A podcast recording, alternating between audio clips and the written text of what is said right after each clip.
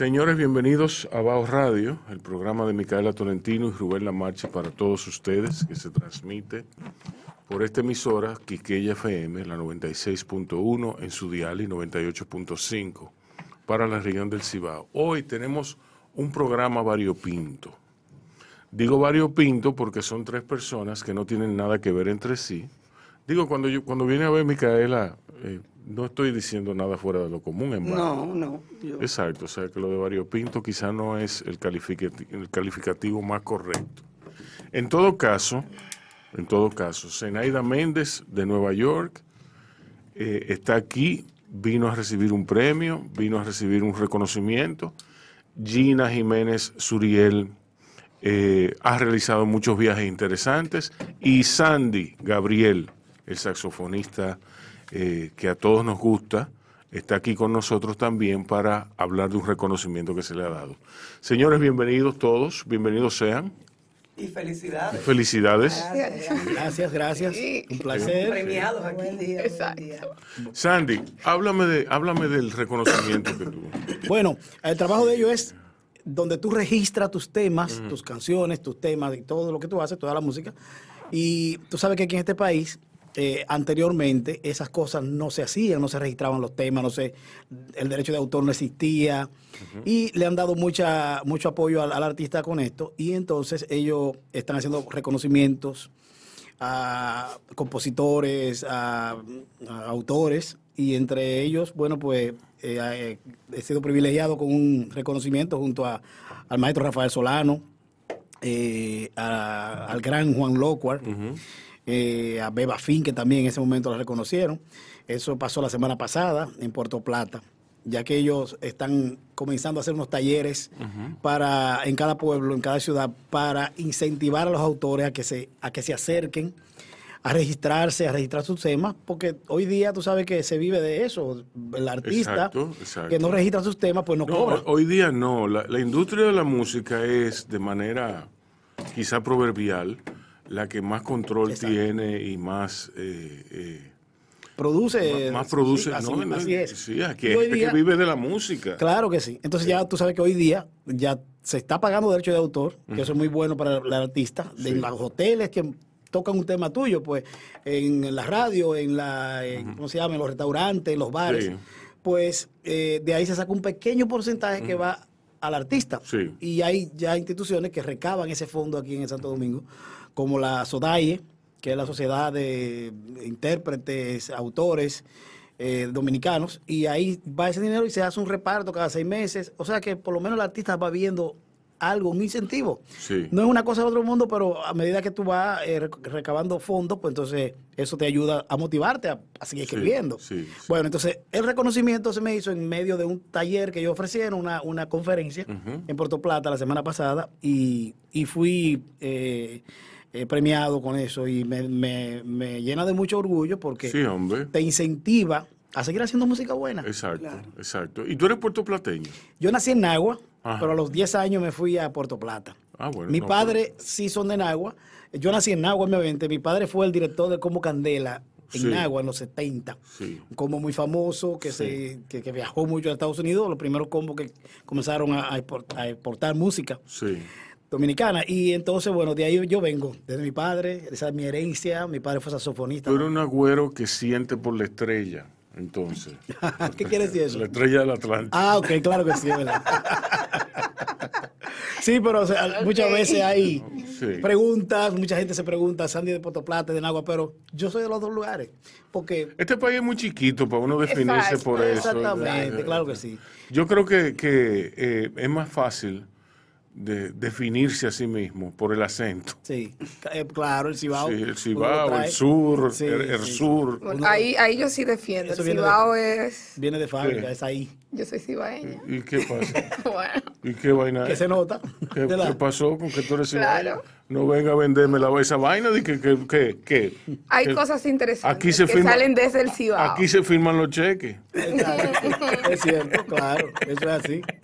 El Cibao nos alimenta, pero aquí se firman los cheques. está bien, ok. está Así mismo es, así mismo es. De eso se trata. Mira, Sandy, eh, la pandemia, la, la crisis, Hay, hay dos vertientes. Eh, una que, me, que me, me la comentaba José Jacobo, y es que eh, hay mucha creatividad eh, Bastante, contenida.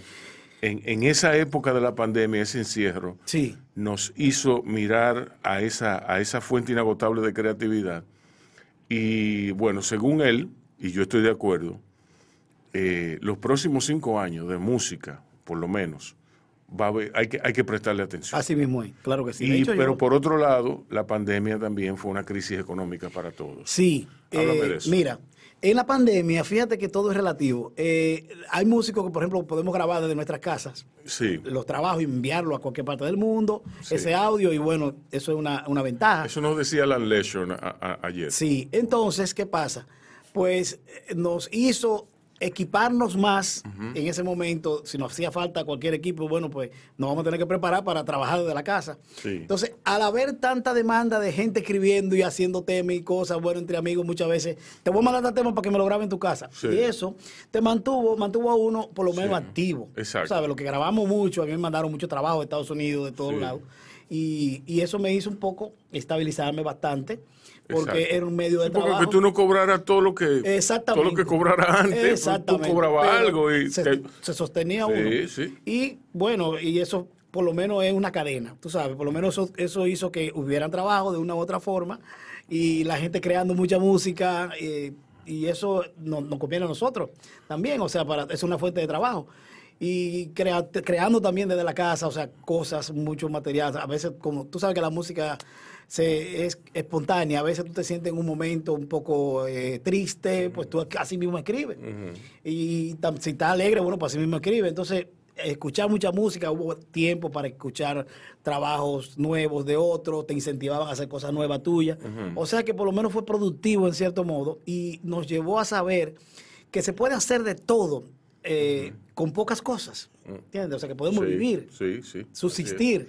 Exacto. Entonces eso, es importante. Y ahora entonces, Bueno, ahora todo está creciendo de nuevo. Eh, yo mismo tengo un disco que no lo saqué, se paralizó por la pandemia, pero yo tengo una producción musical donde está grabada todo. Eh, aproveché toda la pandemia para darle los toques finales a eso. Mira, tengo un disco que se va a llamar Sandy Gabriel and Friends. Es una primicia que estoy dando aquí. sí. Eh, el disco está listo, está terminado. Oye, ¿quiénes están? Arturo Sandoval, Néstor Torres, Iván Links, el brasileño, Tremendo. Maridalia Hernández. Pero tremendas amistades que tú Eh, tienes. sí, eh, Dani Rivera, eh, El Prodigio, eh, José Antonio Molina Mira, mira y la hace. Sinfónica, Mira cómo Claro. eh, ¡Ay, Jesús! Milton Salcedo, un colombiano buenísimo, Rafael Solano, hicimos un tema a dúo, eh, Hernán López Nusa de Cuba, o sea, yo hice una, ese era un sueño que yo tenía, Sí. pero yo vengo haciendo ese sueño desde hace como casi ocho años. Sí. Pero Es así. concretizar todos esos artistas y que cada uno te diga que sí, es un proceso. Y los egos, los egos. No, por, yo lo manejé todo. Sí. Somos amigos. Somos No, no, amigos los jazzistas no, no, no son complicados. no, no, no, no son complicados. No son complicados. son complicados, pero cuando ya hay, una amistad, tú sabes, una Exacto. relación de amistad, pues eso te ayuda muchísimo. Sí. Porque tú decir tener a tu Sandoval en un disco, tú tienes mínimo, mínimo, mínimo que buscar 10 mil dólares Exacto. o 15 mil dólares para tenerlo como Exacto. featuring ahí. Sí, sí. Yo no pagué nada. Pero Exacto. somos amigos. Sí. Entonces, cada cosa de esa, yo, claro, yo hice una inversión en estudio de grabación, en la logística Exacto. y todas esas cosas, pero es un material, eh, para mí es mi, mi, mi obra más, eh, hasta, hasta, hasta el momento, más importante. Y yo voy a lanzar ese, ese disco este- en este año. Yo no lo he hecho porque quiero hacer un Sí. concierto en el teatro de lanzamiento, pero si por alguna razón no se da el concierto, porque es una Pero yo logística. no lo veo, yo no lo veo en el teatro. Pe- perdóname, Ajá. pero yo no lo veo en el teatro. Lo que pasa con el teatro, porque te voy a decir algo, un concierto de esa magnitud es para que la gente esté sentado mirando ese concierto y aprovechando, no tomando trago sin hacerle caso a las cosas, porque tú sabes que uno va a un bar y la gente está hablando, hablando y no te ponen... No depende si uno va a Blue Note. Bu- Ah, no, es otra cosa.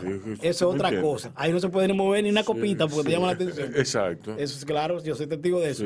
Pero, eh, me lo digo, digo en el teatro por el asunto de, de la, de, de la acústica, de la Sí. atención que pueda la gente ponerle a esos artistas que están ahí. Que imagínate, uno No, hace que- un gasto como ese porque un concierto caro. Sí. En cuanto a gastos, trasladar a toda esa persona aquí a- al país. Yo fácil. recuerdo, yo recuerdo que, que haber visto mi primer concierto de jazz, el primer concierto de jazz que yo vi en mi vida, yo tenía 17 años eh, y tengo 52 hoy. Yo tenía 17 años y yo vi eh, jazz en el Caribe, que era un derivado del el Heineken Jazz Festival, pero que el Heineken Jazz Festival lo hacían en la Romana. Sí. Entonces, este lo hicieron aquí en dos tandas, una a las 4 de la tarde y la otra a las 8 de la tarde. ¿Será Africaribe que tú dices? ¿Será? No, no, jazz en el Caribe. Jazz en el Caribe, Eh, ok. Africaribe se hacía en la Fortaleza Osama. Que a ese, a ese yo entraba con Chichi Peralta eh, como, man boy- como band boy. Sí, Eh, Yo le cargaba los instrumentos y Chichi me entraba. claro. Sí.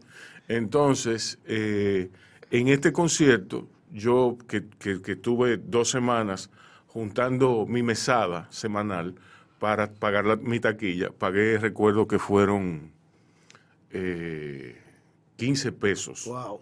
en, en balcón. Sí, sí. sí. Eh, yo vi, mira, Arturo Sandoval, Gonzalo Rubalcaba, Michel Camilo, Iraquere, Dave Valentín, Wow. Eh, Catarey, Wow. Jorge Taveras. O sea, yo me di, eran, eran eh, todos esos Sí, tipos, sí, sí, todos esos tipos, y después un número que tocaban todos juntos. Claro. ¿Tú puedes creer eso? Wow. Yo no lo puedo creer. No, ya no se Hoy ve. por hoy, yo, yo miro atrás y yo recuerdo aquello y yo me digo, pero, pero yo lo que vi fue la crema de la crema. Totalmente. Ah, y Paquito de Rivera. Uf. ¿Tú me entiendes? Yo aquí, eh, eh, eh, o sea, eh, era ino- fue inolvidable. Y claro. Y eso fue lo que me impulsó a oír más jazz. Qué bien. A mí me gustaba el jazz, yo coqueteaba con él, pero, pero eso fue lo que me impulsó a, a oír mucho, mucho Qué bien. jazz. Lo que pasa es que hoy día estamos llenos de reggaetón. Eh, exacto, sí, Y- pero, y- pero nada. Pero eso existió y se pudo y se puede dar todavía. Sí. Y está el público para dar. No, no, eso, eso eso es así. se da todos los años en, en- en países Claro, desarrollados claro y todo sí, eso. claro que y, claro que sí. y- pero, pero a lo que me refiero es que fue una cosa muy gratificante eh, yo ver a Iraquere y todo eso, aunque fuera en las postrimerías Sí, de su sí, carrera, sí, ¿tú me entiendes? Así es, así es. en los últimos años de, de- de su, de ese periplo Claro. tan, tan, tan ápero que, que tuvieron, porque era, un- era una banda tradicional de Cuba en la cual eh, habían, eran nietos, Era eran una los nietos estrella. de los fundadores ya. Una banda estrella, sí, sí, Sí. sí, sí, claro. Sí, Qué bien. sí, hombre. Qué bien. Miren, señores, entonces eh, hacemos una pausa. Vamos a oír una musiquita y después de esto venimos con estas dos, estos dos toletes de mujeres que yo tengo aquí. ¿Ok? Eh, quédense ahí, que va o sigue. Zenaida Méndez. Qué orgullo me da que estés aquí y qué orgullo y qué felicidad. Cuéntame de este reconocimiento. Eh, bueno, eh, primero saludos a todos y Sí. muchas gracias por la invitación. Ay, Jesús, qué humilde. Eh, no sé si están al tanto que hace más de 30 años eh, el gobierno, eh, el Ministerio de la Mujer, acá, el Día Internacional de la Mujer, el 8 de marzo, eh, reconociendo a 12 mujeres con la medalla al mérito. Y de esas 12 siempre escogen a una a nivel de- internacional o una dominicana en el exterior. Ujú. Este año yo fui la recomendada para recibir ese reconocimiento Ujú. eh, por eh, la tertulia feminista Margarita Rivera, que fue que me recomendó. Ujú. Eh, y, y ahí vine a eso, eh, un proceso maravilloso, he aprendido mucho más de la dominicanada. Entonces, Sí.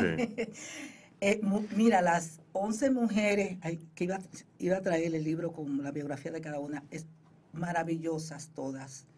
Y por lo menos yo cuando me llamaron, estuve viendo los premios pasados y en realidad una selección extraordinaria de mujeres de cada provincia entran a un, ¿verdad?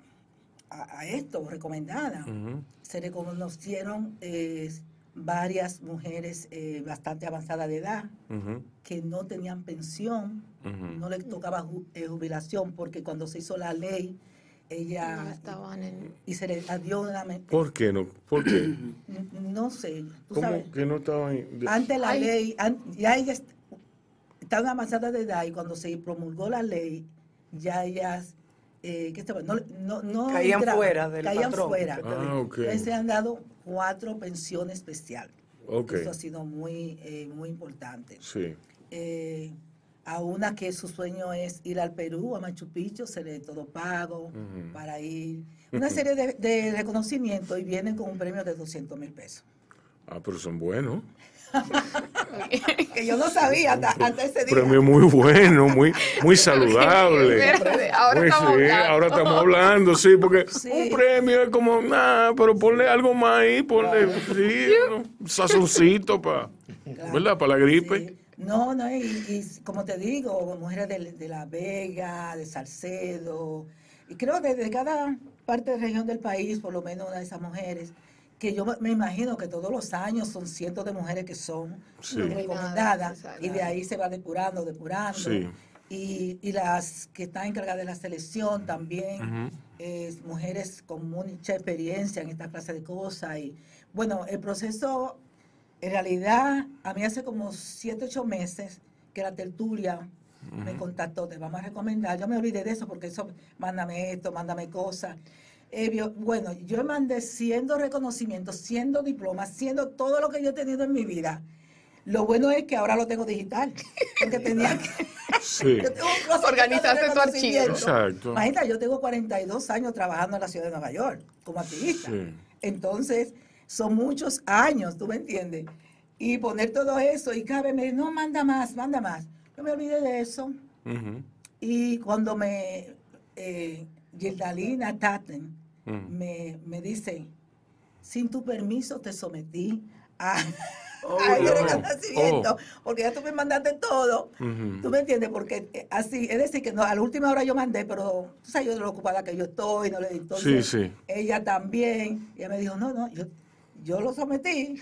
Y digo yo, pues bueno, el caso que hace dos semanas, que fue cuando me avisaron que me habían seleccionado, y yo honradísima de, de serlo porque la diáspora ha jugado un papel muy importante, especialmente en estos dos años, que las remesas de nosotras y la mayoría de las remesas vienen por mujeres que mandan de España, de donde sea, de los Estados Unidos, y eso está comprobado por el Banco Central de la República Dominicana. Exacto. Entonces, porque no había turismo, Gente que dejaron de comer, de pagar su alquiler para mandarle a sus familiares. Entonces, mujeres, eh, no sé si oyeron mi discurso, pero no creo que nadie haya hecho un discurso como el que yo hice, representando a, la- a los afrodescendientes. de Modestia este país. aparte. Modestia aparte. Donde hablé Sí. de la homofobia. Así es. Lo tengo aquí, lo puedo leer. Sí, léelo. Hablé de la homofobia de este país, del racismo, del sexismo, de la xenofobia, y cómo a muchas mujeres no se le asciende en su empleo porque son negras, porque son lesbianas, porque tienen discapacidad. ¿Tú Ujú. me entiendes? Un prejuicio y una opresión que está basado en la pobreza de este país, basado en, e- en ese método. La pobreza del alma dominicana. Sí, sí, es No, es que, mira, yo me quedo pero estamos en el siglo XXI, en el 2022, estamos bregando con las tres causales todavía, en una serie de cosas que uno no se la imagina. Yo misma, yo dije, pero ¿cómo que, que estamos bregando con eso todavía? Pero eso es una cosa increíble. ¿Tú me entiendes? Entonces, eh, pues yo me siento muy bien, yo como madre de tres hijas y tengo una nieta. Entonces, el- soy la mayor de tres hermanas, mis hermanas están Tú conmigo. debes decir que tú tienes una sobrina. Sí. Porque tú no lo aparentas. Bueno, Para orgullosamente nada. tengo 66 años, voy a cumplir 67. Y lo digo porque... No, no, no, no, no. La clave de la juventud.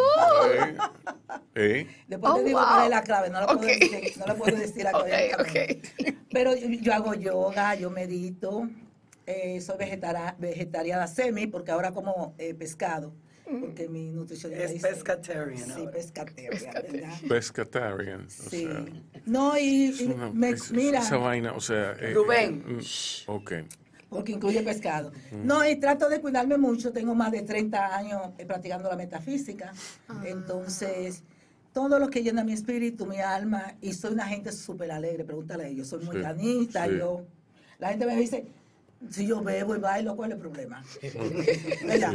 Cuando tenemos que hacer la viga, video, lo hacemos también. Lo hacemos, tenemos que abrir con el presidente de la República de- o de los Se Estados hace. Unidos, se hace también. Y cuando tiene que trabajar, nadie trabaja más que Zenaida. Bueno, 7, 24-7. Porque nuestro trabajo no para. Siempre va a haber trabajo. Mira, yo ayer fui a donde Belkis, que es mi masajista aquí. Increíble. Porque una mujer, ella no es una masajita cualquiera, ella es una sanadora. Entonces, después que ya tú sabes, todo este estrés de todas estas dos semanas, escribir discurso a última hora, todas estas cosas. Y ella me dice, tú tienes que tú poner la pauta, porque siempre hay trabajo que hacer. Y ahora más, tú te acuestas con la noticia. Mira, yo los otros días iba a poner algo en Instagram y dije, ah, lo pongo por la mañana. Cuando me levanté a las cinco y media de la mañana, ya era noticia vieja. ya habían 20 mil cosas nuevas Sí, sí. que podía postear, porque es que el mundo está acelerado. Eh, yo pienso que pensaba que durante la pandemia no iba a humanizar más, desafortunadamente. Esos fueron tres días de humani- No, que no humanizamos, No, pero, tres días. pero la prueba Después está, fue- pero mira lo que está ocurriendo en Ucrania, o sea que no. Entonces, eh, pero cada, esta persona que nos están escuchando, todos tenemos que cuidarnos nosotros también, alimentarnos bien. Tenemos el privilegio en esta tierra que podemos eh, poder sembrar sin ningún químico. Mira, yo iba a ser en algo, yo soy de Boca Chica, primeramente, me decir, yo soy de Boca Chica. Sí. Entonces, eh, estamos sembrando, porque hay que sembrar. Tú me dices, si nosotros no tuviéramos tanto plátano y tanta yuca, pasáramos más hambre. Ujú. Así es. Sí. ¿Tú me entiendes? Sí. Apreciar, hay que volver al campo, a sembrar la agricultura. Eso hay que hacerlo, porque es que no sabemos qué día va a estallar algo. Soberanía alimenticia. Sí, Soberanía. Alimenticia. Sí. eso es muy importante. Déjame decirte, ahora que ella dice esa palabra, después que yo di mi discurso el martes, viene una joven lesbiana y me dice, ay, gracias por mencionarnos y gracias, eh, me encantó. ¿Le puedo hacer una observación? Digo yo, pues claro, se dice lesbofobia. Todos los días hay algo nuevo. Sí. Gracias, aprendí algo nuevo, como ahora soberanía Exacto, exacto. eh, alimenticia. Y lo, lo bello es, tú lo sabes, yo trabajo con jóvenes, yo aprendo más de ellos. Sí, Eh, yo no tenía Instagram cuando empezó esta pandemia. Y entre mis hijas y, y una de, que trabaja conmigo, con Carla, ¿cómo que usted no tiene Instagram? Deme el teléfono. Me abrieron Instagram, me abrieron, ya tú sabes. Y eso es lo bueno de cuando uno está abierto a, a aprender. eh, A lo nuevo. y a lo nuevo, mantenerse. Por eso todo el mundo dice, pero tú no pareces. Digo, porque es que yo escucho a- principalmente a la gente joven. Porque es que todos los días, no te voy a decir que bailo reggaetón ni nada de eso, yo soy merenguera, ni Sí. siquiera bachatera. Pero Clásica, hay muchos clásica, jóvenes. la mujer es clásica. Sí, eso merengue de los 80. Pero dentro de esa música hay algunos mensajes muy buenos. Sí, sí, sí. Entonces, sí, vamos a descartar a los que no son tan buenos y vamos a exaltar a lo que porque es, es- es importante en cada época hay grupos Encuentra sus Te maneras quería preguntar esta es la organización que está el señor del conjunto Quisqueya Sí. anda Sí, claro, sí, sí. Chucky Acosta, buena. sí, así es. Chucky Acosta muy bueno Soraya se llama, sí, la, la, la, la- la Sí, él- él habló- recaudadora de, de- de fondos y para... De para- royalties. Sí, él de fue el que se preocupó. Sí. Yo vi una entrevista muy buena con él. Y entonces, desde que tú lo mencionaste, dije, ay, pero esa es la que está Chucky. Eh, muy, muy, muy importante, porque es que, y eso pasó en todo el mundo. Eh, por ejemplo, en los Estados Unidos, los afroamericanos, Nat King Cole y una serie de gente de esa época, murieron casi, Sí. bueno, pobres. Sí, sí. Porque unos que lo engañaban, unos que no sabían Claro. que podían eh, todo ese dinero y así. Entonces es bien importante que se están abriendo esas puertas. Motivan mucho al, al Sí. compositor, al autor, porque Sí, sí. tú sabes que solamente no, no solamente de, de cosas, de actividades en la calle, o sea, fiestas, conciertos, vive el, el- el compositor. Claro. O sea, vive también de cobrar esos royalties donde quiera que suene su canción. Y eso es importantísimo, es muy, muy, muy, muy, muy buena iniciativa. Mira, le voy a dar una cuña aquí a Silvio Mora. Eh, está haciendo un trabajo excelente porque en su programa él no solamente entrevista a los artistas, al que toca el, zafaco- el saxofón, Sa- al de la guira, a todo el de la orquesta, porque sin esa gente tú no puedes tener la música. Exacto. Entonces destacan solamente a los cantantes. claro. Pero Exacto. no, mira, yo he descubierto tanta gente tan porque ese año que estuve encerrado, ¿me entiendes? Sí. Para ver. Descubrí muchos gurú, mucha gente haciendo YouTube, descubrí eh, gente dominicana que no sabía que tenían programas tan buenos y muchos que empezaron a tener sus programas como Silvio Mora debido a eso, pero ahora se ha hecho un programazo. Claro. Eh, ahí, ahí vi la semana pasada eh, entrevistando ya gente internacional, ya no se está limitando acá. Y así muchas mujeres haciendo cosas buenísimas, eh, tú me entiendes. Y es muy importante, estos medios han abierto de que ya la noticia no se manipula de la manera que se manipulaba antes. Claro, hay mucha era- libertad. ajá, que era lo que ellos le daban la gana de decirnos a nosotros. Ujú. Ahora nosotros decimos, eso no es así. Yo voy a abrir mi programa ahora mismo, voy a decir cómo es. No, y una noticia se dice aquí ahora y se va al mundo entero en, en Claro. segundos. Y para la música también ha sido claro, clave. Como bueno, la bachata yo siempre lo vinculo y digo como la bachata no no pudo como Despegar. subir, ajá, despegar, porque si tú no, si no le interesaba a la emisora, al dueño de la emisora, no te iban a tocar la Exacto, música. así. Ahora es como tú en tu emisora, Sí. bye, que yo Exacto. lo pongo en cualquier otra plataforma. claro sí. exactamente. Exacto. Claro. Muy importante y que la gente se atreva. que se Exacto. atreva. No podemos estar.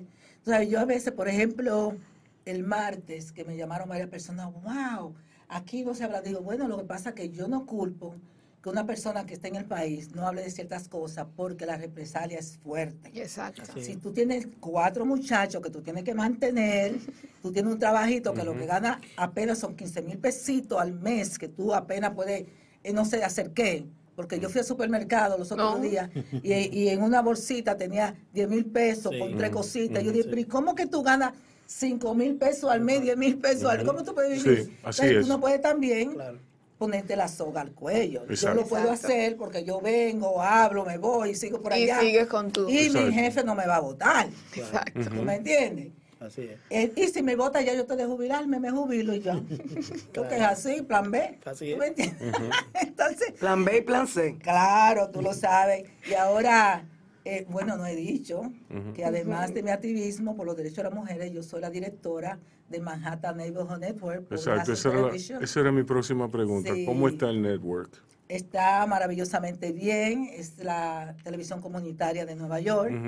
Eh, tengo 15 años eh, que yo me paga mi arroz, mi habichuela. Sí. Entonces, Yo iba a decir dirigiendo, maduro, ¿eh? dirigiendo los destinos de esa distinguida planta televisora.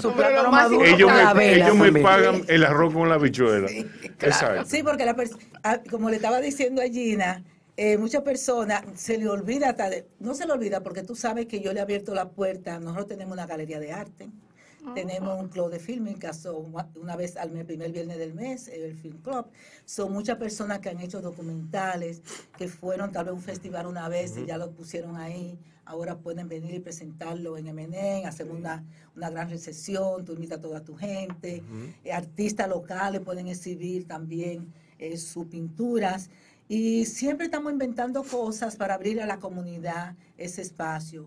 Pueden hacer, por ejemplo, el desfile dominicano hace su reunión en, mi, en el, confer- el salón de conferencia de nosotros, porque no tiene donde reunirse. Y así eh, muchas cosas que le ha dado la oportunidad a la gente de que se puedan tener su programa. Nosotros tenemos también un programa dedicado a los jóvenes de 14 a 24 años, pero el servicio es desde los 14 a los 125. Ahora, si tú vives más de los 125, yo no sé, Lo sentimos. pero hasta los 125. Sandy, mira, ve, anímate, vamos a, a- a No, hacer un programita, un programita Claro de televisión, sí, claro que sí. de música, de No, jazz dominicano. Yo voy a Don- a New York No, tiene, año, no, Eh. tiene que ir a New York. Puede eh, poner su programa de cualquier parte del mundo, transmitimos en 22 idiomas. Ujú. Es decir, que si tú tienes ya contenido, te decimos cómo mandarlo directamente a Master Control de tu computadora. Ah, pero eso está Sí, buenísimo. si, tú vives, si tú vives en Nueva York y tú quieres coger clases con nosotros, te enseñamos cómo editar la Adobe Premiere, cómo usar las cámaras del estudio, cómo usar las cámaras que prestamos para que tú te puedas llevar. Te certificamos. Después que tú estás certificado por nosotros, puedes usar todo gratis. Llevarte los equipos gratis, Exacto. usar los estudios gratis. Sí. Y ahora está mucho mejor porque debido a la pandemia también nuestro personal es que te va a atender. Porque nosotros, por ejemplo, tú te entrenas una clase de ocho personas, esas ocho personas que van a trabajar contigo en tu proyecto. Pero ahora, debido a la pandemia, nosotros también facilitamos el personal porque el cuidado de entrar al master control, de entrar a los- Exacto. a los controles. Hay que tener, sí, Sí. son equipos muy ya delicados. 30 años, 30 años, donde yo dirijo en la 104 en el barrio puertorriqueño. Eh, este espacio está ahí 12 años. Y yo tengo... El siete- Firehouse. El Firehouse. Firehouse, era antes una casa de bomberos. Eh, la renova, bueno, la compramos. Yo recaudé más de 5 millones de dólares para poderla renovar. eh, con ayuda de todos los vecinos, ¿verdad? Pero hizo una inversión bellísima, el estudio es Bello precioso, no Sí. parece un estudio de televisión cuando tú entras, todo el mundo se queda así, Sí, bobo. así es. Ya tenemos muchos profesionales, mira, yo fui a, un- a- teníamos un evento el sábado antepasado en Nueva York acerca de la violencia doméstica. Y uno de, el joven que estaba ahí trabajando, un joven que estu- estudió con nosotros, estuvo dos veranos estudiando, pues está en Bronx Community College haciendo, Oh. continuando, y ahora tiene un trabajito también eh, con uno de los programas, y me, me encantó. Y por coincidencia. Miguel Mercedes de Boca Chica, pero eso fue una coincidencia. Pura coincidencia, nada. No, no, no, no, no. sí, sí, y así. Por si acaso. No, Exacto. pero me encanta que la mayoría de los jóvenes que están en nuestro programa son afroamericanos y latinos. Entonces, para mí también una oportunidad, porque un camarógrafo empieza con un salario allá por lo menos de unos 60 mil dólares. Ah, no. ¿Tú me entiendes? Y el editor más, porque, bueno, yo no tengo paciencia para editar. Yo rapidito dirijo un programa de televisión, pero cuando viene la editora, mira que Carla me dice, pero está bien así. Eh, no, eh, me dice, yo le digo, está bien así. Ella me dice, no, no, no, espérese un momentito, todavía falta más. Sí. Pues, no tengo mucha paciencia, pero eh, como te digo, me siento muy bien de que podemos hacer ese servicio, dar ese servicio. Eh, nuestro programa no, tú puedes hacer programas de lo que te dé la gana, decir lo que te dé la gana, allí no hay. Eh, y tenemos cada canal, un canal dedicado a la cultura, al arte, un canal a la comunidad, uno a la fe, pueden hacer yoga, meditar. Los evangélicos se lo han cogido para ellos, pero está bien, no hay problema. Entonces, entonces, uno de estilo de vida. Y así yo produzco siete programas de televisión al mes. Oh, wow. Eh, solamente ahora hago dos en español, que punto de vista con Carlos Cabrera, uno con la gran periodista Malin Falú, puertorriqueña, eh, Palique con Malin Falú, hago un programa con un sociólogo muy importante eh, allá, Jim Breros, que eh, yo fui a una conferencia de los ultra eh, izquierdistas, se llama The Left Forum, y él estaba coordinando la conferencia de Black Lives Matter, la vida de la gente negra eh, vale.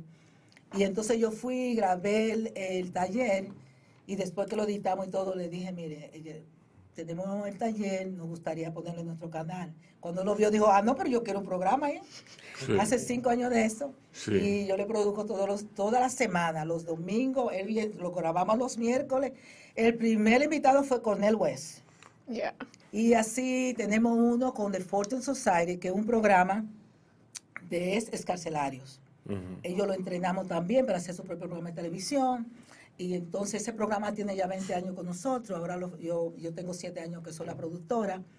eh, que me da mucho gusto poder hacer ese, ese programa informando la- los derechos de las personas que están en la cárcel. Hemos, hace- hacemos mucha prevención porque a veces los jóvenes los detiene la policía y no saben que no tiene, si no hay un adulto, ellos no tienen sí. por qué hablar ni decir nada. Tú sabes, nosotros en la comunidad latina estamos un poquito atrasados en organización y saber nuestros derechos. Eh, los afroamericanos están más organizados. Eh, si, si tú le fallas, a los cuatro años te sacan de, de tu puesto. Nosotros no.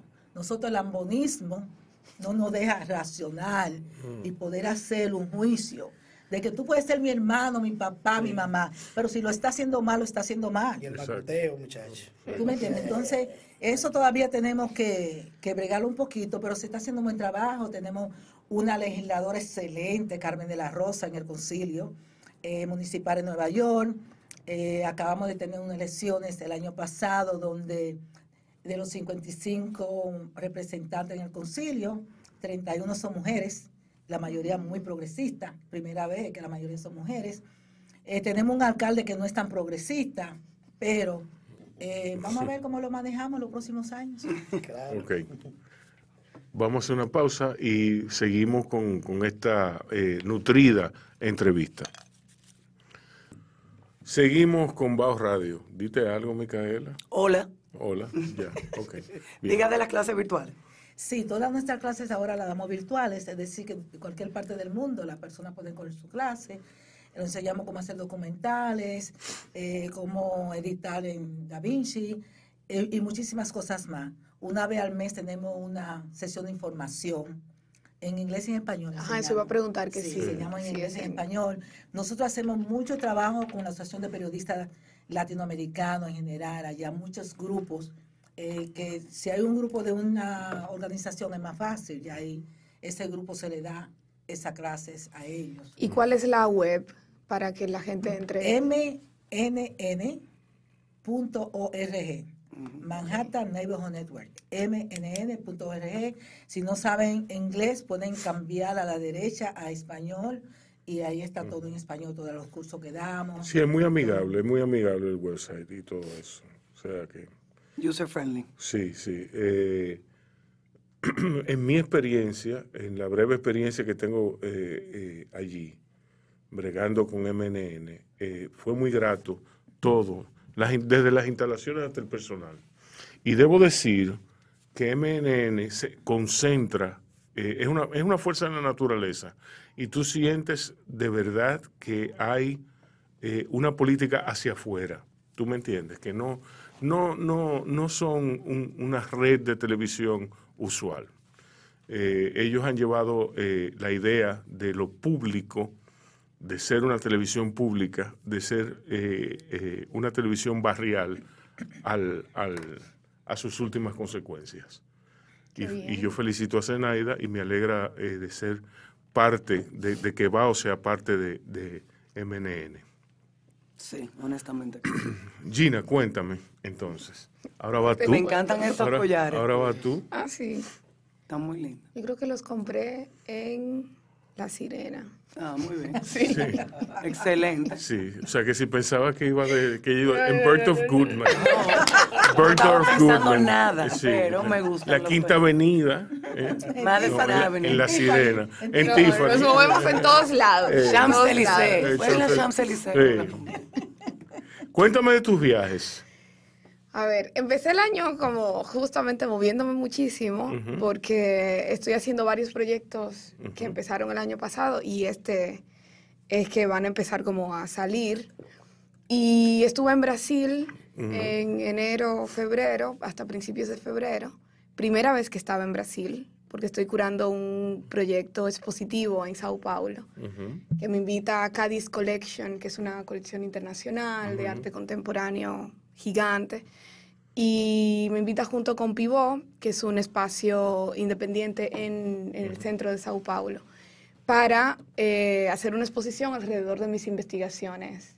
La última vez que yo estuve aquí creo que hablé de la historia de las montañas, que es como un trabajo, una investigación curatorial a largo plazo, que lo pienso como de toda mi vida.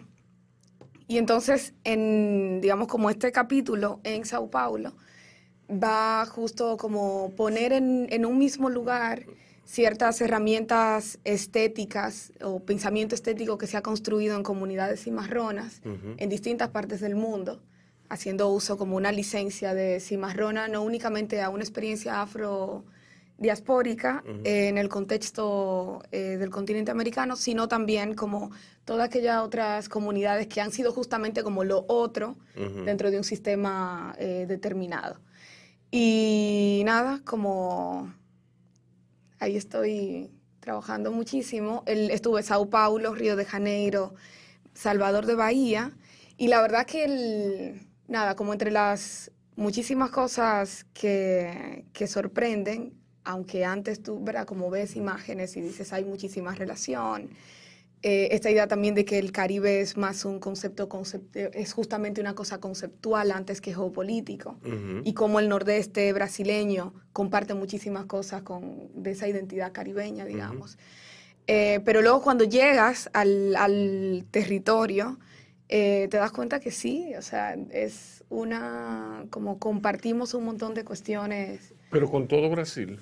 No, con todo Brasil. Brasil Es es, que- un país vasto. Y son Muy muchos vasto. países. Sí, sí. El- yo justo le decía a Fernanda y Ana, cuando volé de Salvador de Bahía de nuevo a Sao Paulo, estaba yendo a dos países completamente distintos, o sea, con, con muchas cosas muy diferentes. Y Brasilia dice, quítate. El, es- no, Brasilia es como... Sí.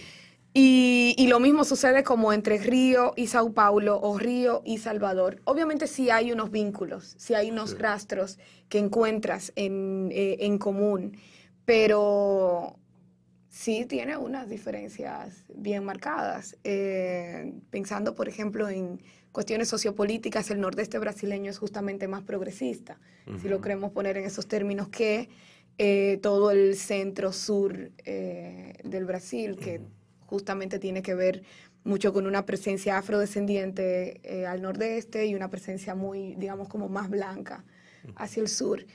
Em, pero luego hay cosas interesantísimas como hay toda una eh, igle- línea de la Iglesia Católica que es, eh, se llama Iglesia Preta, como de negros, Negros.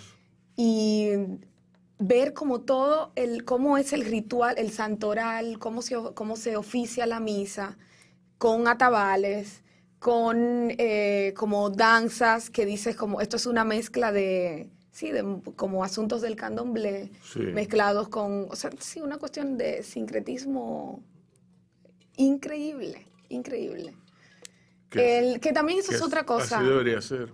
Sí, ajá, por ahí va. El, en, si bien Brasil eh, me parece y coincide en como otras personas con quienes hablé allá, es un, no es un país postcolonial, es un país colonial en sí mismo. Y por eso los niveles de, de violencia racial, género, como un capitalismo bien voraz, obviamente son mucho más intensificados que en otros contextos, porque sí hay una aunque la mayoría de las independencias en el continente americano eh, responden a unas cuestiones económicas, pero en el caso brasileño no es, es una sesión de como un traspaso de bueno ya yo me voy a retirar y ahora vamos a seguir nosotros como eh, y eso nunca se ve, esa élite eh, intelectual, económica, política, como algo distinto de la metrópolis colonial, sino que es justamente como la continuidad. Está perfectamente integrada, Exacto, exacto. Y asume los códigos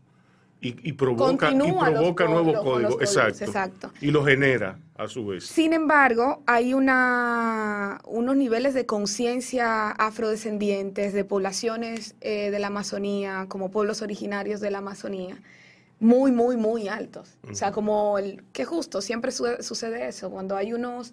La balanza nunca se va a inclinar completamente en una dirección. Ujú. Si hay mucho de esto, pues también va a, a buscarse las maneras de que esto también Sí. eh, intente ahí como ese, La esa discusión la en el espacio público. la exacto. compensación típica de la naturaleza. Eh, entonces, sí, como estuve con personas como Solís Rolnik, eh, que es una psicoanalista que viene como de toda esta línea de Guattari, bueno, trabaja con Guattari, Ujú. eh, varias de sus tesis, Deleuze, etcétera, etcétera, pero eh, justo Solí a partir de un momento decide como pensar más desde el sur global y moverse sobre todo en Latinoamérica eh, y por extensión, digamos, al Caribe, para, sí, justo como pensar en ese, ella habla del inconsciente capitalista, del colonial, del inconsciente colonial capitalista, exacto. Eh, para hablar también como de otras maneras desde el colonialismo interiorizado y cómo opera desde el inconsciente para, ¿verdad? Como luego ir sacando, ir condicionando el deseo de, de la especie humana y todo lo que... Lo La continuidad de eso. mismo. Exacto, exacto.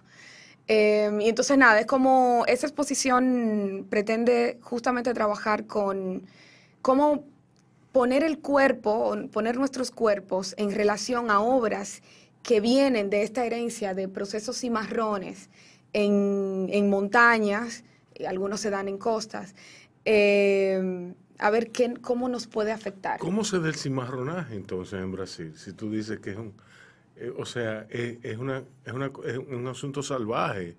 El, si supieras que no, el, en el brasileño portugués es quilombaje, Ujú, los quilombos, ujú. eh, y hay quilombos que existen hasta hoy día y que Sí. están dentro de los de los del área urbana, en las Ok. como en los centros, no sé, en Sao Paulo hay un quilombo urbano gigante. eh, y ni se diga en varios, en varios estados del, del nordeste. Eh, Entonces- un quilombo equivaldría a un palenque aquí. A una, ajá. A un exacto. palenque y sería Un gueto. o un maniel. Aquí, el, el- Un maniel. el equivalente ajá, es como maniel, es sí.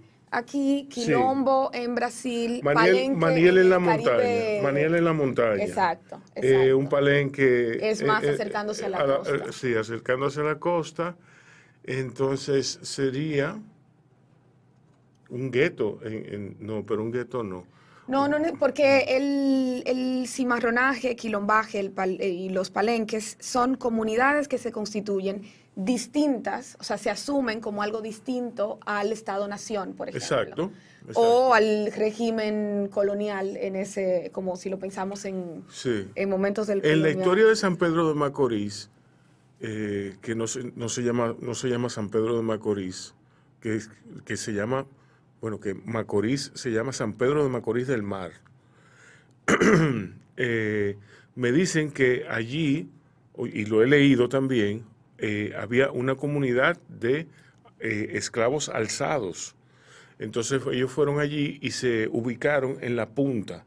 La punta es ese, esa, esa punta eh, que del, del río, donde confluye el río con el mar, y eh, dicen que ahí ellos le pusieron al pueblo Mosquito y Sol, porque ahí nada más había, ahí nada más había Mosquito y Sol. Entonces, eh, pero no llegaron, no se menciona eh, el, el palenque, no se menciona tampoco el maniel. Sí, pero es el, creo que es una información Pero, justo. sí. Una comunidad cimarrona Sí. es, eh, eh, si nos vamos al concepto, digamos, como de la palabra, tal cual, sí. exacto. Son poblaciones eh, africanas en un primer momento o población, pueblos originarios en un primer momento del proceso de colonia, de colonización geopolítica europea, eh, que se fugan de los ingenios o de las plantaciones Exacto. y se van moviendo hacia las zonas montañosas más altas Exacto. eh, en cada territorio. Exacto. Y, y claro, luego hay rastros. En el otro programa hablábamos de cómo, por ejemplo, la playa Najayo en San Cristóbal Ujú. concentra una serie de características que tú dices como, claro, esto estaba en ruta desde el ingenio eh, en, ajá, en Nigua Nigua. y hasta moverse hacia, ¿verdad?, como las zonas más altas de esa parte de la cordillera central Exacto. en San Cristóbal. Entonces, eh, claro, no todo el mundo llega hasta la comunidad cimarrona tal cual y se van instalando en distintos lugares, Exacto. al punto tal de que en Najayo conviven como técnicas del Cebucán, que eso es de pueblos originarios eh, justo de la. Amazonía. ¿Qué, qué es el cebucán? El Cebucán, no necesariamente soy la persona más indicada para describirlo, No, pero... pero la curiosidad. Eh, o sea, exacto. Es un, un tipo de... Ah, bueno, ahorita hablamos de comalo. Un tipo de tejido, justamente, en el que se va a introducir el almidón de la yuca para eh, hacerlo escurrir Ajá. como de toda la parte venenosa Ok. y entonces poder usarlo eh, para, sí, como la mandioca sí. en- dentro de la La alimentación. guayiga también. Ajá, guayiga, sí, todo. el- es sobre todo un- una pieza que se cuelga, tejida de fibras vegetales, y sobre eso tú vas a entrar ciertos almidones Sí. para que eh, extraerle Sí. la parte venenosa. Y que quede la harina, básicamente. Exactamente, O lo que se le va a convertir en harina. Exacto. Hoy día en Najayo, que el- hay un proyecto en el que colaboro que se llama Comalo, lo pueden encontrar así, comalo.info en internet y está en Instagram también. Eh, se hace con plástico. Obviamente es una Ujú. como una evolución. Dime una cosa, ¿cuándo va a ser eh, la exposición en de Brasil? Ah, y también hay otras cosas interesantes, Sí. justo. La Sí. exposición inaugura el 13 de septiembre, un mes antes de las elecciones presidenciales brasileñas. Ok, me Ah, gracias. muy bien. Exacto, Sí, como cosa- chill, por Sí, favor. sí. Sí, un ambiente Y- muy chill va a ser. Ajá, completamente. Em, y lo interesante es que el, conversando con Cádiz y con Pivot, vamos a tener una parte de la exposición que suceda en República Dominicana. Escógelo, eso te iba a preguntar. Porque algo que, el- que a mí me interesa muchísimo desde mi práctica es, eh, y yo siempre lo intento decir mucho, el arte contemporáneo es una, digamos, como un espacio que requiere recursos fuertes, como recursos económicos y considerables, que no necesariamente están destinados en este tipo de contextos. Sin embargo, considerando como uniendo las posibilidades, Eh, y además, un poco a mí me interesa, yo digo, bueno, yo pienso como pienso porque estoy viviendo en República Dominicana. Exacto. Y es eh, probablemente con, las, con los cuerpos, con las personas que más me interesa como rozar, es con los que se mueven en estos lugares. Eh, porque además es la manera en la que mis hipótesis van a siempre encontrar como otra, otro punto de vista y me van a hacer mover en otras direcciones. Exacto. Entonces sí, como que ahí siempre me interesa lograr ese balance entre, claro, hago un proyecto en el extranjero, Ujú. porque ahí está el dinero para pagar la bichuela y el arroz. Sí. Y cómo eso puedo también poner algo que suceda en, en este lugar. Así que en septiembre vamos a tener algo en Sao Paulo y en Y Santo Domingo. Y en Santo Domingo. Y luego- Exacto. Ajá. ¿Qué otro? Luego ese mismo proyecto va a viajar a San Francisco, en Estados Unidos, que es donde está una de las sedes de, de Cádiz, y probablemente también esté en otro país de Centroamérica. Como siempre me interesa tenerlos Ujú. como esta cosa de dos ejes. Sí, sí.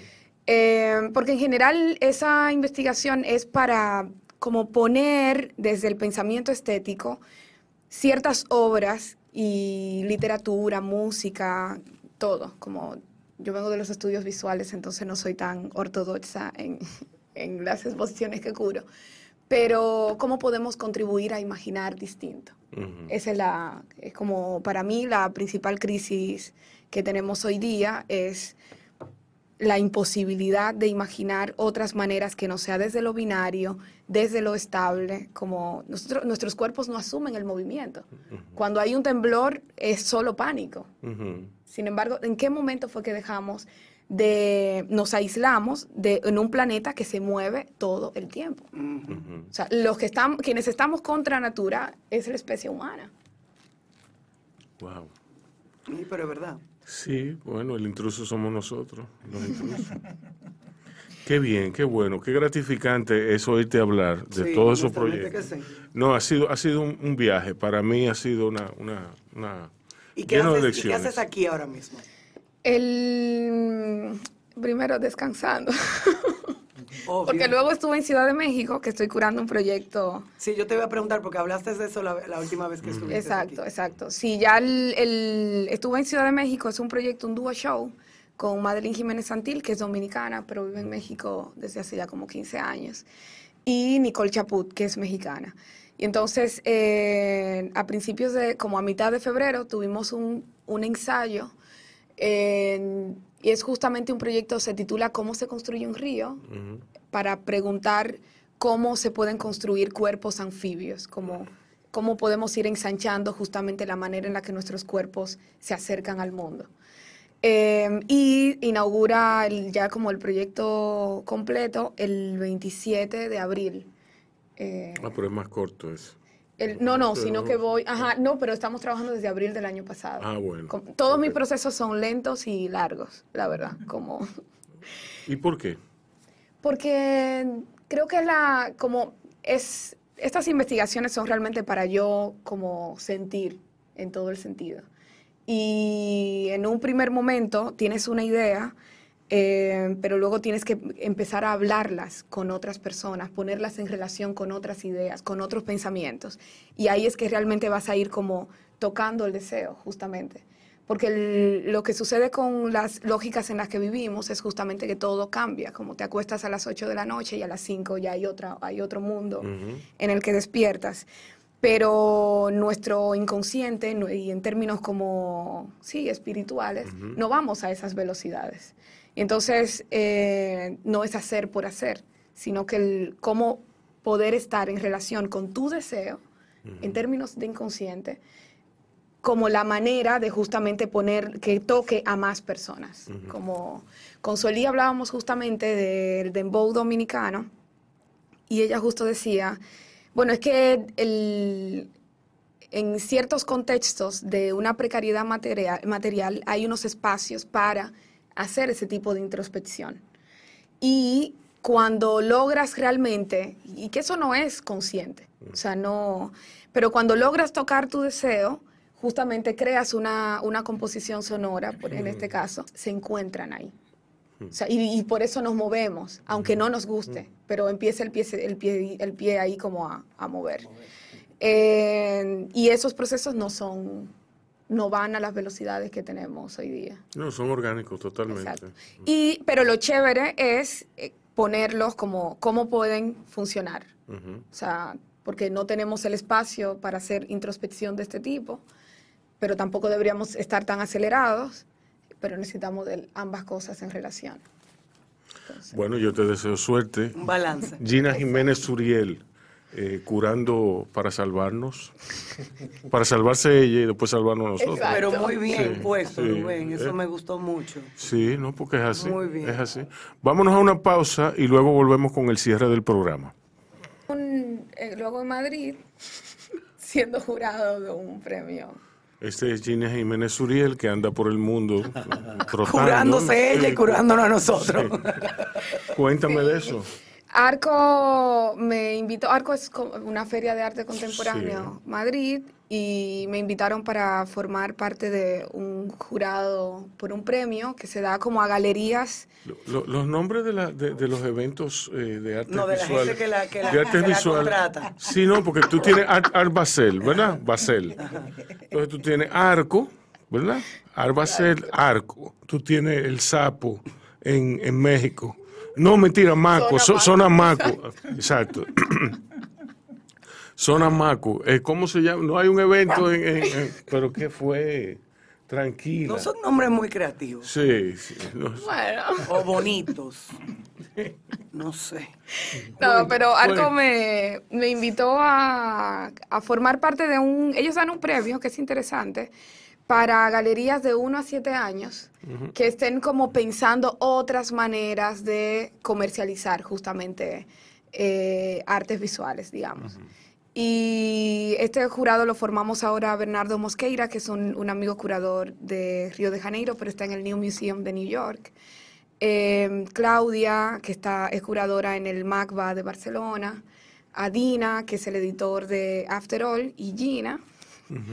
Y sí, fue bastante interesante porque son espacios para tú darte cuenta que, bueno, dentro de todas las cosas, como ugh, hay gente que sí está moviéndose en otras direcciones. ¿Qué es? Y- Ah. Porque puede Sí, ser asco, pero puede ser una cosa como. No, bueno. esa cosa de, bueno, le- dime, una feria de arte lo que quiere es vender y punto. Como, Ajá. y además va por Ah, encima qué- de... Qué bueno que tú estés tan clara. Claro, claro. No cuidar ciertas como construcción de comunidad. Y justo las chicas que recibieron el premio eh, trabajan primero con arte contemporáneo desde el este europeo, Ujú. Que es muy particular, también pensando como en centros hegemónicos eh, artísticos. Y además sí están construyendo como comunidad alrededor de lo que están haciendo. Que está bien, como las galerías son los principales brazos que hacen que esto sea sostenible. Genial, o sea, pero también busca como justamente balances para construir de otras maneras.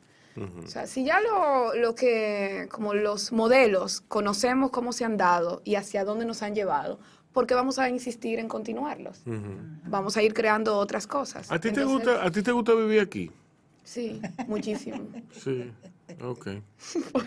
No, no, está bien. Yo, Yo creo que ya Gina hubiese, de- de- ya se hubiese mudado si tuviera...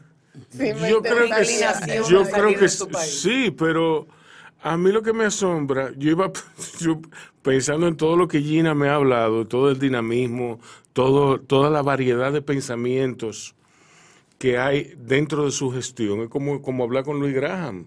Sí, sí. ¿Tú me entiendes? A quien le envío un saludo caluroso. Le Es como hablar con Luis Graham, que, que él, o sea, a ti no te... a- O sea, la- el, el me- el mundo de las artes visuales aquí es, es chiquitico. ¿Tú me entiendes? Pero da mucho gusto ver una joven Sí, con la experiencia que ella ha hablado, con los viajes, sí. poder explicar de la manera que ella ha explicado aquí tan Sí. claro toda esta experiencia, especialmente en Brasil, que sabemos que hay unas situaciones increíbles. Sí, Eh, el año antepasado Ujú. se, se mataron, a- asesinaron a una mujer negra muy poderosa, eh, activista en Brasil, entre otras, ¿tú me entiendes? Entonces, poder comprender Y lo de la Iglesia Católica, muy interesante. Sí, sí, sí, hay que buscarlo. De Sí. verdad Muy es interesante, ¿tú me increíble. Y la música que hacen ah, que, que hacen en, en- en esa iglesia debe ser muy interesante. Sí, sí, también, sí. ¿sí? No, y es Debe ser, danza, sí. es como... Ay, ahora que mencionaste Zenaida, algo que me contó Eugenio Lima, eh, que ha estado aquí, estuvo cuando estos procesos de intercambio del Lula, en los últimos periodos de Lula, es que a Dominicana, en ciertos grupos intelectuales brasileños, se les refería en un tiempo como Little Brasil. Como el pequeño Brasil, ajá, dentro de esta lógica, justamente como ambos estados-nación han intentado hablar de una democracia racial que no es cierto. Y entonces, justamente, es como, o sea, sí estaban muy al pendiente de qué está sucediendo en esta parte de la isla en relación a Sí, eso. porque Lula, por las relaciones Brasil, como- Por lo afrodescendiente. Y por esa, porque el Estado-Nación también plantea que había una democracia racial, que en Dominicana no somos racistas, que en Dominicana, que, se- que es la misma narrativa que tiene Brasil. Es como, no, la democracia, o sea, en la playa todo el mundo está junto. Es como, Sí. ajá, por favor, cuéntame más. sí, sí, sí. Te pregunto porque a muchos dominicanos no les va a gustar esa Como, comparación. claro, claro.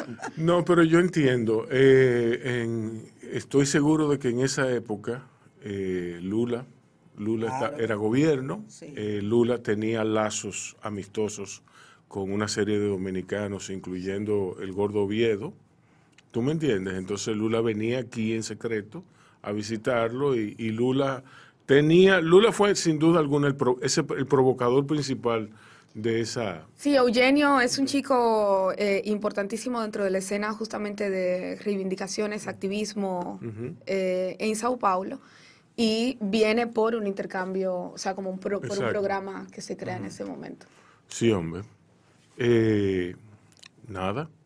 Eh, Gina, muchísimas gracias. Gracias. Sandy, eh, Cuéntame. ¿cuáles son las actividades que vienen por ahí?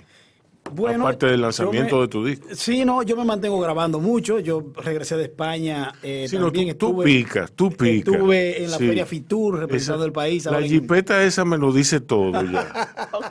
Sí, yo quiero una de esas. Eh, eso es parte del trabajo. Eh, hombre. de- No, de los porque- royalties, de lo cual- Sí, pero que es así. Pero- Pero, es que no, yo no he dicho que no. Lo mejor Es que del estamos claros es- que trabajando, es tocando. Tú te, No, lo mejor del mundo es que te Aso- paguen- asoplar ese instrumento que- no es Lo mejor fácil. del mundo es que te paguen por algo que tú no consideras un trabajo. Esa- Para mí la exacto. música no es un trabajo. Yo lo disfruto increíble.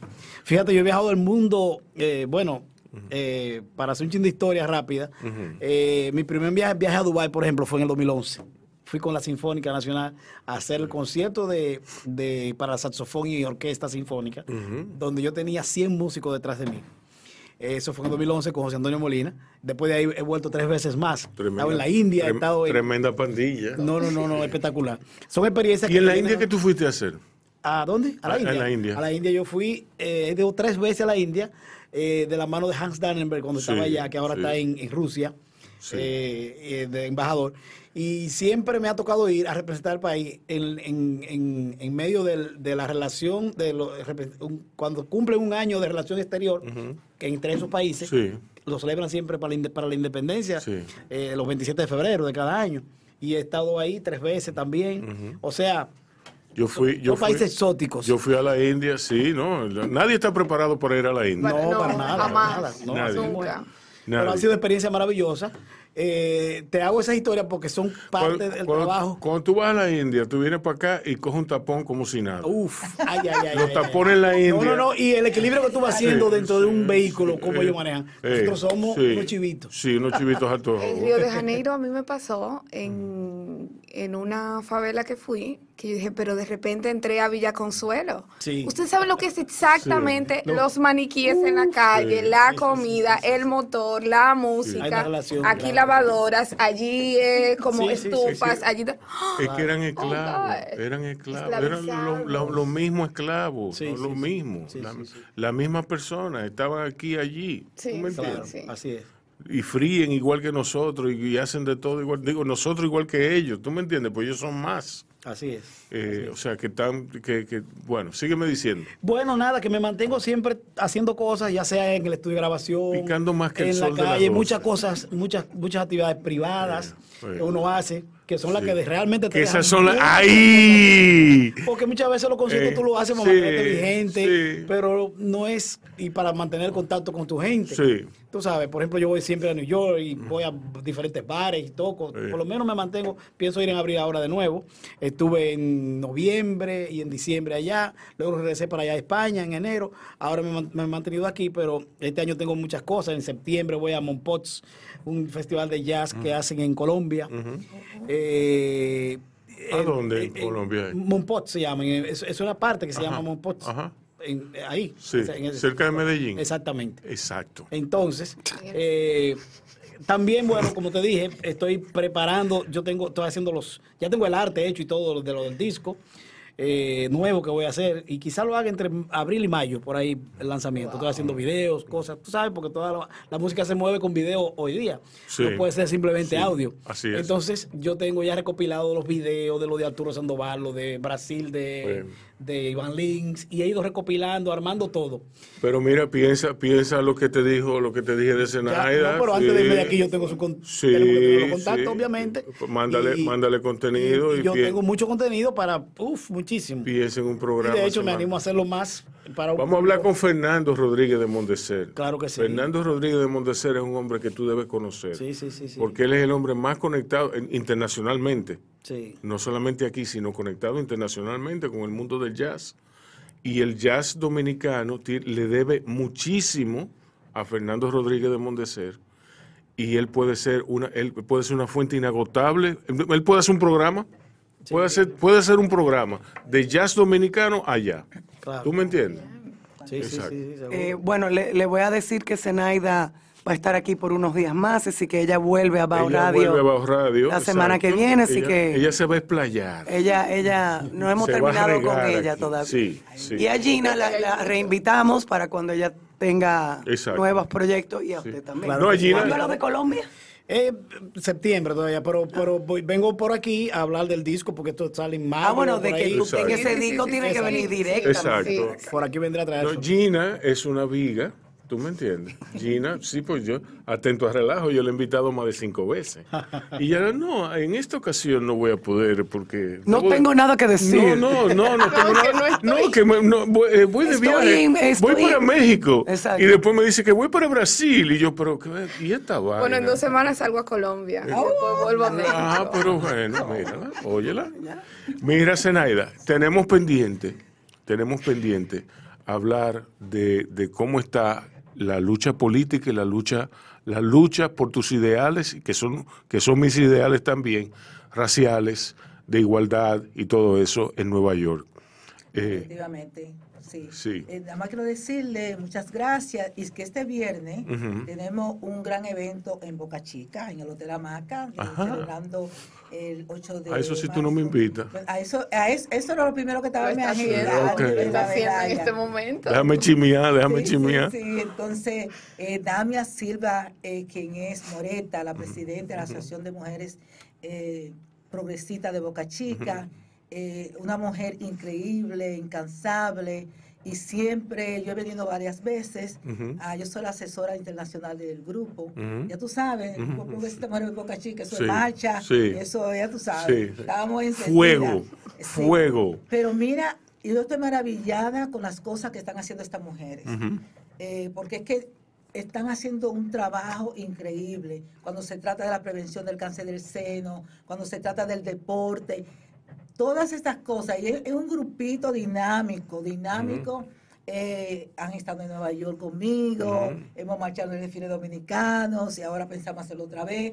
Eh, Tú me entiendes, y tenemos un, un comité internacional de Andrés Boca Chica, que de gente de New Jersey, New York, la mayoría viven en Jersey City, en New Jersey, y había un grupito pequeño en New York que nos identificamos como bocachiquenses. Entonces, entre ellos grandes periodistas como Félix Grance, que es un fotógrafo periodista muy reconocido en Nueva York.